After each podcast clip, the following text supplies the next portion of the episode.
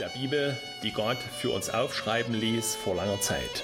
Hier werden sie lebendig für uns heute. Der Podcast Lebendiges Wort.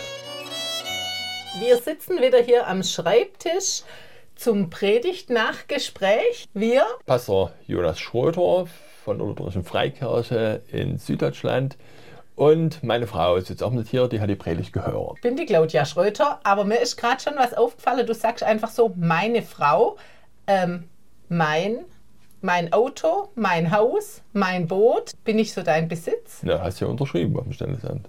Ach so, und dann gehöre ich dir. Inzwischen gehören auch noch meine Kinder dazu, also sagen wir unsere Kinder. Das klingt ja auch wie Besitz.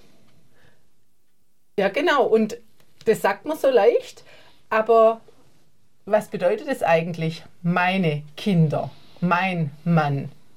Ist ein anderer Mensch, also ein Auto oder ein Haus oder ein Schmuckstück kann ja wirklich mein Besitz sein oder mein Eigentum, das gehört mir, das habe ich mir erworben, gekauft, geschenkt bekommen, geerbt. Aber wie ist das mit Menschen? Können Menschen mein Besitz sein? Dürfen sie das? Also da gibt es offensichtlich ganz verschiedene Formen von Eigentum und Besitz. Und wir reden sicherlich nicht über Leibeigenschaft oder Sklaverei, sondern Zugehörigkeit, Fürsorge, Verantwortung füreinander, aufeinander achten. Ja, und da wollen wir heute in Gottes Wort reinschauen und haben einen Text aus dem Alten Testament, aus dem zweiten Buch Mose, und der nimmt uns mit in die Zeit von dem alten Gottesvolk. Es ist eine Menge von ein paar hunderttausend Leute, die gerade befreit worden sind aus jahrhundertelanger Sklaverei in Ägypten. Sie sind schon ungefähr drei Monate unterwegs und jetzt sind sie an ihrem ersten großen Zwischenziel angekommen am Gebirge Sinai. Und Chef ist Mose, den hatte Gott berufen. Der sollte zum Pharao gehen und sagen, let my people go. Also lass mein Volk ziehen. Ja, und da lesen wir also hier im 19. Kapitel vom zweiten Buch Mose. Sie, also das ist dieses wandernde Gottesvolk, sie brachen auf von Rephidim und kamen in die Wüste Sinai.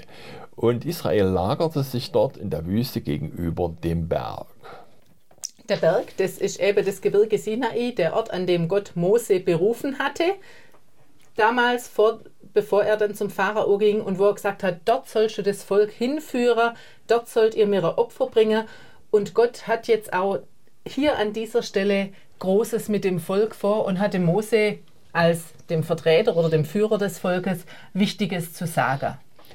Ja, da lese ich weiter im dritten Vers. Und Mose stieg hinauf zu Gott. Und der Herr rief ihm vom Berg zu und sprach, so sollst du sagen zu dem Haus Jakob und den Israeliten und verkündigen. Ihr habt gesehen, was ich an den Ägyptern getan habe und wie ich euch getragen habe auf Adlers Flügeln und euch zu mir gebracht. Werdet ihr nun meiner Stimme gehorchen und meinen Bund halten, so sollt ihr mein Eigentum sein vor allen Völkern, denn die ganze Erde ist mein. Und ihr sollt mir ein Königreich von Priestern und ein heiliges Volk sein. Wow. Also mir stößt bei diesem Text auf, so sollt ihr mein Eigentum sein. Ich finde es ziemlich krass, da kommt Erfolg, hunderttausende Menschen, die haben es über 400 Jahre erlebt, dass sie Eigentum waren vom Pharao, dass sie geknechtet und geschlagen und ges versklavt waren, dass sie harte Arbeit leisten musstet. Und jetzt hatten sie eine riskante Befreiungsaktion miterlebt. Das war ja alles andere als klar, ob das wirklich klappt. Aber Gott hat es gefügt, dass es geklappt hat. Ja, jetzt waren sie, also wenn ich mir das vorstelle, jetzt waren sie endlich frei. Sie waren zwar eine Gruppe in der Wüste und hatte da jemand, der ihnen vorne draus geht, aber endlich frei, endlich keinen mehr, der ihnen im Nacken sitzt, der sagt schneller, schneller, schneller, härter, härter. Sie mussten keine Strafe fürchten. Und jetzt sagt Gott, ihr sollt mein Eigentum sein. Also wenn ich mir das vorstelle, ich finde es eigentlich furchtbar.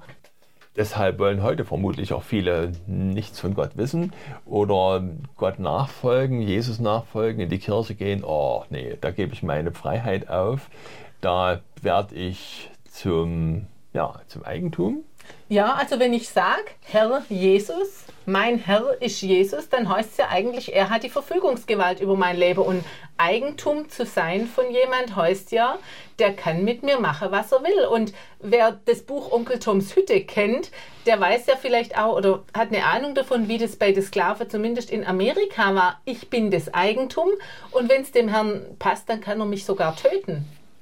Totprügeln lassen. Und also da kommt das Erschrecken her, ich möchte nicht jemand das Eigentum sein. Oder auch heute, also wenn, wenn du zu mir sagen würdest, ich bin dein Eigentum, nee, danke. Ich meine, du kannst mit mir machen, was du willst. Und ich denke, da können viele Frauen oder auch Kinder ein trauriges Lied davon singen, ähm, was es heißt, das Eigentum zu sein. Wenn, also wenn man nämlich frei ist, abhängig, stark ja. abhängig zu sein, kontrolliert zu werden, eingesperrt zu werden und jemand bestimmt über das, was ich sage, was ich tue.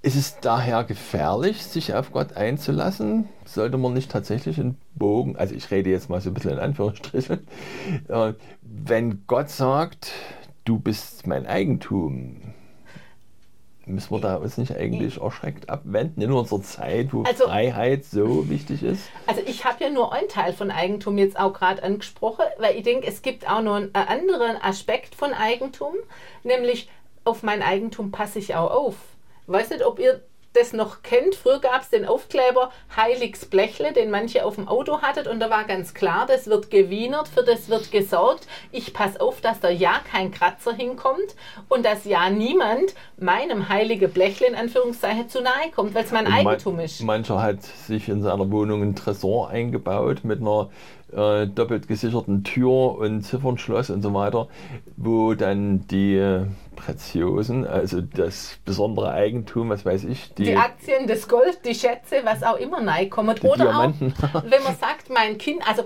man sagt ja manchmal so zu kleinen Kindern, du bist mein Schatz, aber was macht eine Mutter? Natürlich ist das Kind kein Eigentum, aber ich sorge für dieses Kind, ich kümmere mich darum, ich gucke, dass ja kein kein Schade passiert. Also und da wird es eigentlich bei Kindern am deutlichsten, wie würden Kinder dastehen, wenn sie nicht das eigen, also nicht meine Mutter oder meine Mutter nicht sagen würde, mein Kind, dann wären sie ja ziemlich verlassen, weil sie eben diese Hilfe und diese Zuwendung brauchen. Genau, also diese Zugehörigkeit, was Eigentum eben auch bedeutet, bedeutet auch Schutz und Fürsorge. Bei Sachen ist uns das klar, aber ich denke auch bei Menschen, diese Zugehörigkeit da sorgt einer für mich, da kümmert sich einer für mich, da guckt einer, dass es mir gut geht. Also müssen wir jetzt mal schauen, wie das zu verstehen ist, wenn Gott hier über sein Volk ausspricht, ihr sollt mein Eigentum sein vor allen Völkern. Ja, und da wurde mir gerade auch bewusst, dass das ja eine ganz große Wertschätzung ist, wenn Gott sagt, du gehörst zu mir. Also kannst dich wohlfühlen damit, dass du Gottes Eigentum bist. Ja, und beim Volk Israel hast du ja vorher auch noch vorgelesen, dass Gott sagt, ihr habt gesehen, was ich mit den Ägyptern getan habe und wie ich euch getragen habe auf Adlersflügeln. Das Volk hat ja auch schon was erlebt mit Gott. Ja, für die, wenn wir uns versuchen, in die Situation reinzuversetzen, für die war das eigentlich überhaupt keine Frage, ob ähm, sie jetzt Gott verehren und ob sie Gottes Eigentum oder als Eigentum ausgewählt waren. Das war eigentlich ziemlich klar, dass Gott sie befreit hatte, als Adlers Flügeln getragen. Da muss man vielleicht mal diesen Vergleich erklären. Der ist uns jetzt nicht so geläufig, weil es hier rum, glaube ich, keine Adler gibt. Und zwar soll das Folgendes bedeuten, das hatten die wahrscheinlich dort im Sinai-Gebirge in der Wüste äh, sogar beobachtet. Die Adler, die bauen ja ihre Nester, also den Horst, ganz hoch oben in den Bergen, wo sie also dann auch sicher sind. Und wenn die Jungvögel dann flügge werden, müssen sie flie fliegen lernen und das muss man manchmal ziemlich krass zugehen, dass die Eltern dann einfach die Jungen aus dem Nest geradezu rauswerfen. Und dann gibt es die steilen Klippen und da müssen sie das schaffen mit dem Fliegen darunter und Flügel ausbreiten. Aber die Mutter ist in der Nähe und sollte das nicht klappen, dass der kleine Matz dann schon fliegen kann, dann oder wenn er es also schwierig wird, dann äh, fliegt die Mutter im Sturzflug unter das Küken und fängt ihn auf mit den mächtigen Schwingen, mit diesen kräftigen Flügeln. Und dann ist das Kleine sicher und dann geht es hoch zurück in den Horst und dann gibt es den nächsten Flugversuch. Ja, wie sieht das aus? Fühlst du dich getragen wie auf Adlers Flügeln, wie so ein Küken? Fühlst also ganz ehrlich, ähm, manchmal fühle ich mich eher als wie aus dem Horst gestoßen, so mit aller Gewalt irgendwo rausgeworfen ins kalte Wasser rein und jetzt schwimm oder friss oder stirb oder wie man das nennen mag. Und dann manchmal fühle ich mich auch eher, als ob ich im Sturzflug kurz vor der Klippe bin. Ähm, so, es gibt ja so Situationen im Leben, wo man denkt, ich habe keine Kraft mehr, ich kann nicht mehr und es gibt nur noch Forderungen, Forderungen. Aber dann kommt schon auch das Erleben, dass Gott trägt, dass er Kraft gibt im Alltag oder ähm, dass er bewahrt. Vielleicht auch bei Situationen, wo mir es gar nicht, wo ich es gar nicht gemerkt habe aber wo wir dann abends sagen, ja, und Gott hat an diesem Tag durchgeholfen. Gott hat durch dieses Gespräch durchgeholfen, vor dem ich vorher Angst hatte. Das merkt man ja manchmal erst im Nachhinein, in welchen Gefahren uns Gott bewahrt und gesichert hat, wenn wir vielleicht einmal erfahren, wer da einen Unfall hatte und du bist da gerade drei Minuten vorneweg durchgefahren. Ja, oder ich denke auch gerade im Rückblick jetzt an diese Pandemiezeit, wo ich im von Menschen gehört habe, wo jemand im Koma lag, wo Angehörige verstorben sind, wo es Menschen wirklich schwer getroffen hat, die unter Post-Covid, Long-Covid zu leiden haben. Und ich sage, Gott hat uns getragen auf Adlersflügeln. Weder du noch ich sind schwer krank geworden. Unsere Angehörige sind durchgekommen. Aber ich finde es auch wichtig, eben zu sehen, es ist im Rückblick und es, es wird nicht jeder Mensch so verschont, sage ich mal. Aber eins ist sicher, das Adlerküken, egal wie lang der Sturzflug ist, und es gibt ja in unserem Leben eben auch Zeiten, die ganz lang dauern, wo wir von Not zu Not gehen, wo Krankheiten echt lang dauern, aber das Adlerküken schlägt nicht unter am Boden auf, es zerschellt nicht. Und dort zu wissen, Gott trägt mich auf Adlersflügeln, dass ich am Ende meines Lebens nicht zerschelle. Also meine Hoffnung oder meine Gewissheit ist, selbst wenn Krankheit kommt, wenn Not kommt, aber wenn es ans Ende geht, ich werde nicht zerschellen. Gott wird mhm. mich tragen. Ja, das ist also, wenn Gott uns als sein Eigentum deklariert, müssen wir einen Blick riskieren auf Golgatha. Ähm, also Jesus stirbt am Kreuz für sein Eigentum, um uns, wie heißt ihr seid teuer erkauft oder... Nicht äh, mit vergänglichem Gold oder Silber, sondern mit dem teuren Blut von Jesus das muss man sich ähm, immer wieder mal vor Augen führen, dass wir zwar Gottes Eigentum sind durch den Glauben, aber was hat es Gott gekostet? Was hat Gott dafür getan, dass er uns nicht nur umsorgt und bewahrt in manchen Gefahren, sondern dass er uns reinigt, damit wir vor ihn treten können, dass er und dass er den Tod auf sich nimmt, genau. den unsere Schuld verdient hat. Und das ist ja, also ich finde das auch ganz ähnlich zu der Geschichte vom Volk Israel. Die waren in der Sklaverei. Gott hat durch zehn Plagen den Pharao so weit gebracht, dass er das Volk davon geschickt hat, dass sie gehen durften.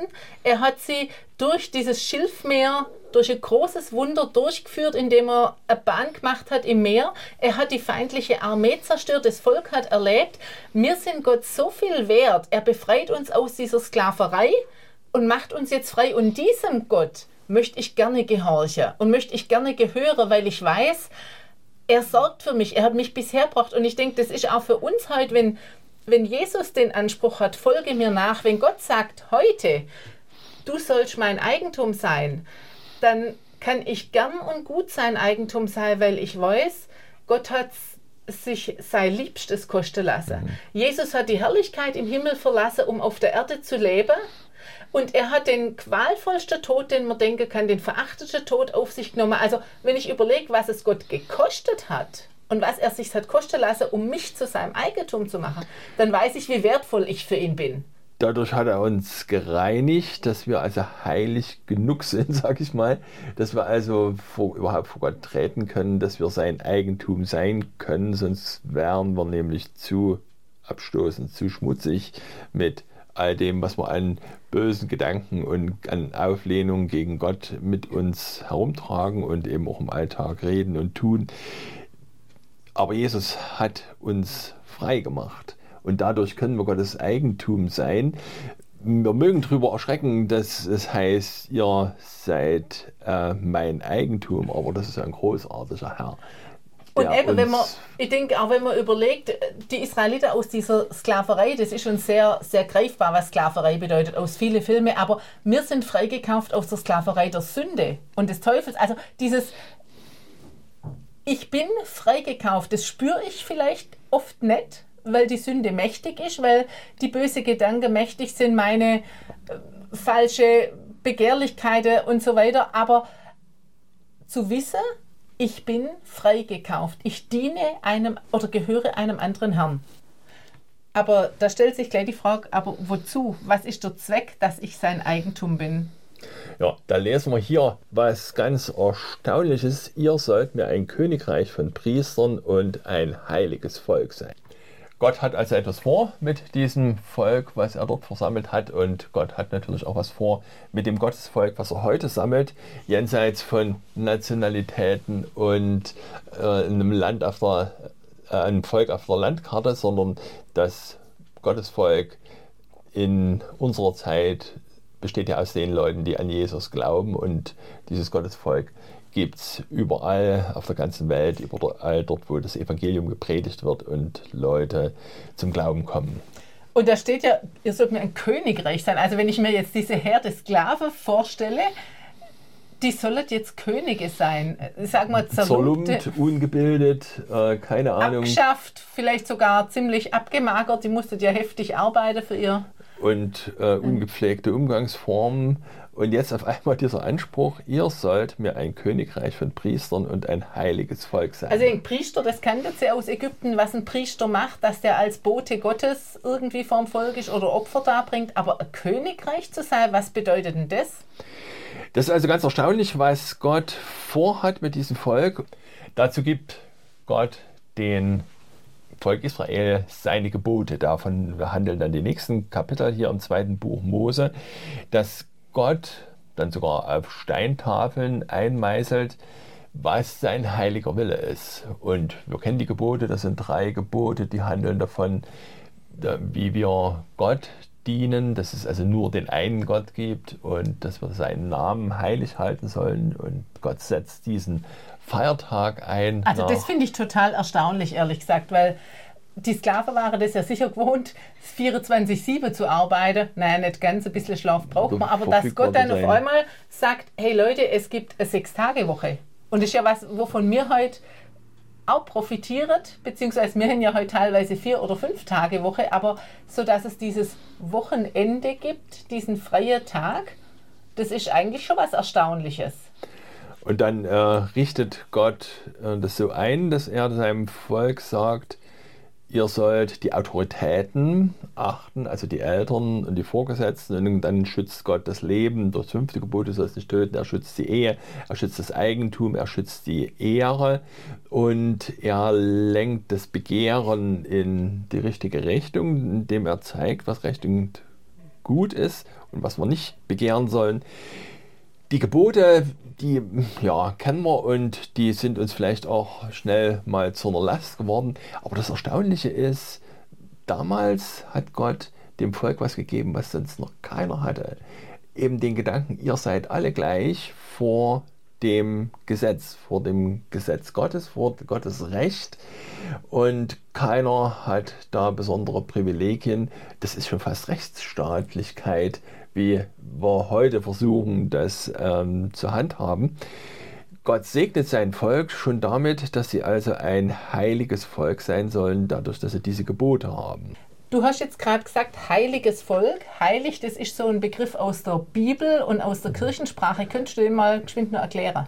Ja, also aus, herausgehoben aus dem Profanen, fehlerlos, tadellos, jemand, der eben keine Sünde hat, der den Willen Gottes nicht übertritt. Heilig sollte dieses Volk sein, sollen wir sein, eben als herausgerufen aus der großen Menge von den Leuten, die sich keine Gedanken darüber machen, wie man Gott dient. Aber was du da jetzt definierst als heiliges Volk, das ist ein ziemlich hoher Anspruch. Und ich glaube nicht, oder ich weiß, dass die Israeliten dem nicht gerecht werden konnten. Einige da kommt ja gleich das mit dem goldenen Kalb, dass sie dann, als Mose 40 Tage auf dem Berg war und nicht zurückgekommen ist, dass sie gleich mal ihren Goldschmuck zu einem Götzenbild umgeformt haben. Genau, und wenn man die ganze biblische Geschichte durchguckt, sieht man ja, dass dieses Volk Israel immer und immer wieder Gott verlassen hat und Bäume und Götze und was weiß ich was angebetet hat. Und dann kann man das Gottesvolk von heute uns anschauen, also brauchen wir bloß auf unsere eigenen Füße zu schauen, das ist immer ganz genau das Gleiche. Also ein heiliges Volk, das Volk des Eigentums, wie kann das passieren? Das ist ganz erstaunlich, wenn man den äh, ersten Korintherbrief liest, also einen Brief vom Apostel Paulus an die Gemeinde in der Hafenstadt Korinth, wo es also drunter und drüber ging, wo alles andere als heilig ähm, auch das Gemeindeleben war. Dann hat Paulus so viel zu kritisieren, aber in der Einleitung heißt an die Heiligen, als an die geliebten Heiligen und Geheiligten. Das war ein heiliges Gottesvolk, nämlich in dem Sinn, dass Jesus sie geheiligt hat. Und heute sind die Christen sind wir als Kinder Gottes ein heiliges Eigentum, weil Jesus uns eben reingewaschen hat, weil er uns heilig gemacht hat. In Gottes Augen sind wir heilig und gerecht.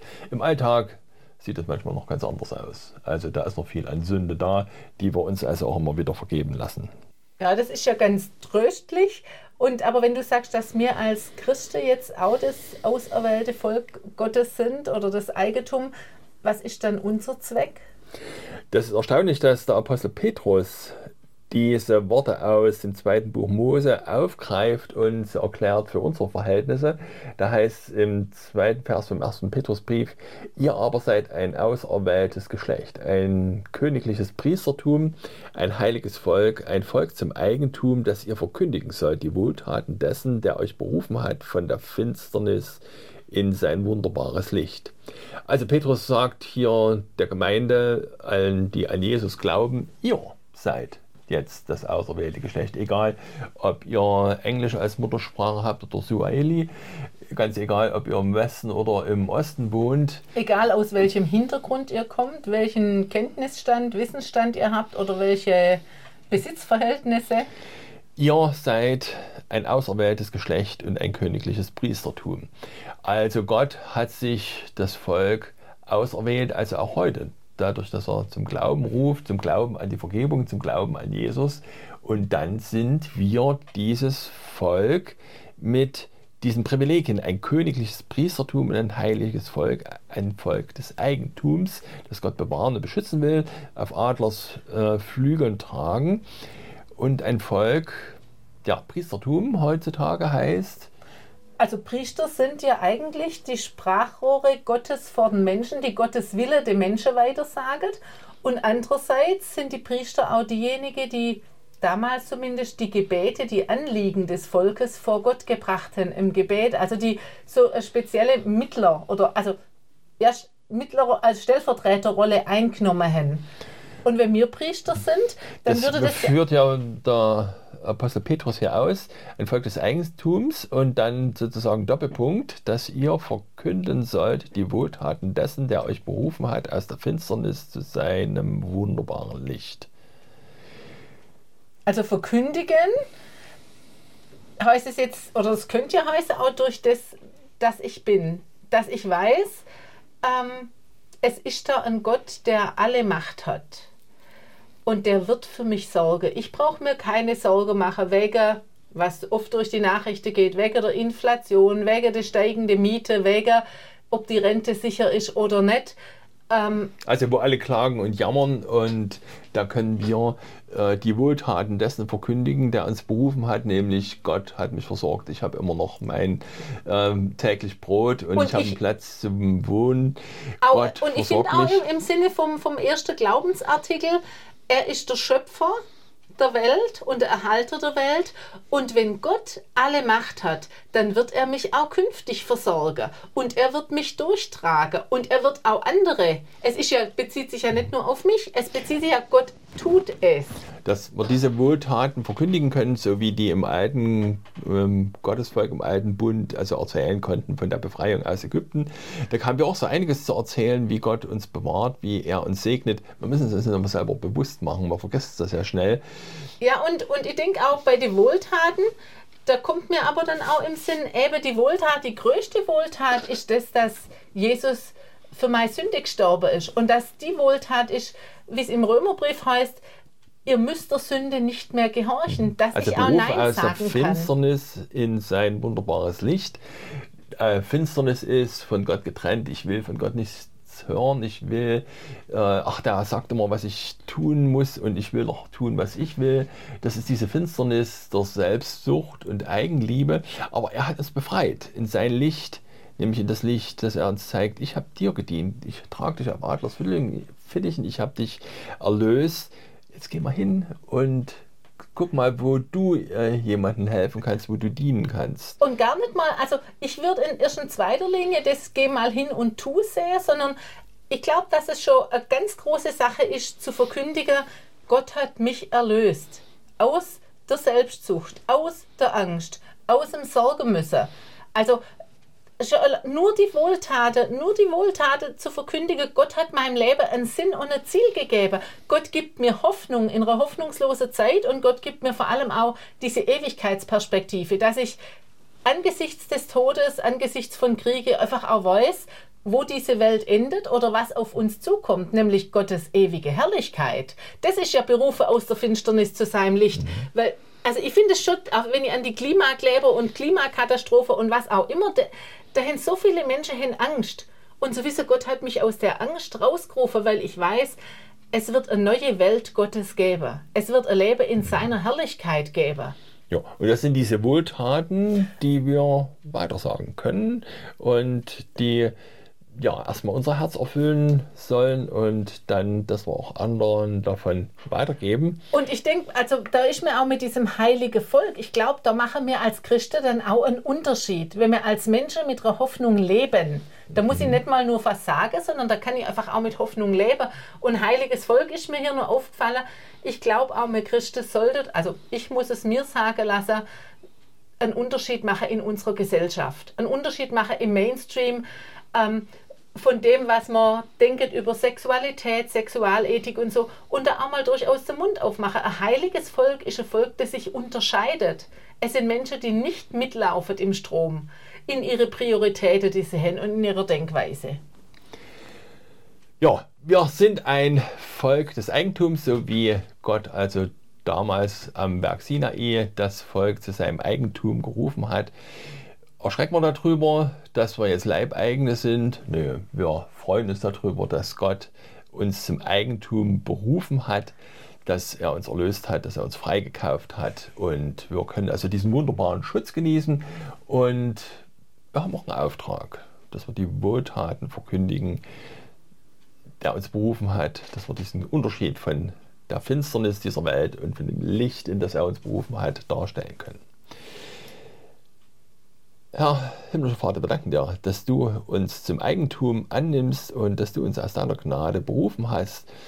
Herr, wir danken dir dafür, dass du uns bewahrt und geführt hast bis hierher. Herr, lass es uns doch erkennen und Herr, schenk uns die Weisheit und auch die richtigen Worte, dass wir diese Wohltaten auch verkündigen können.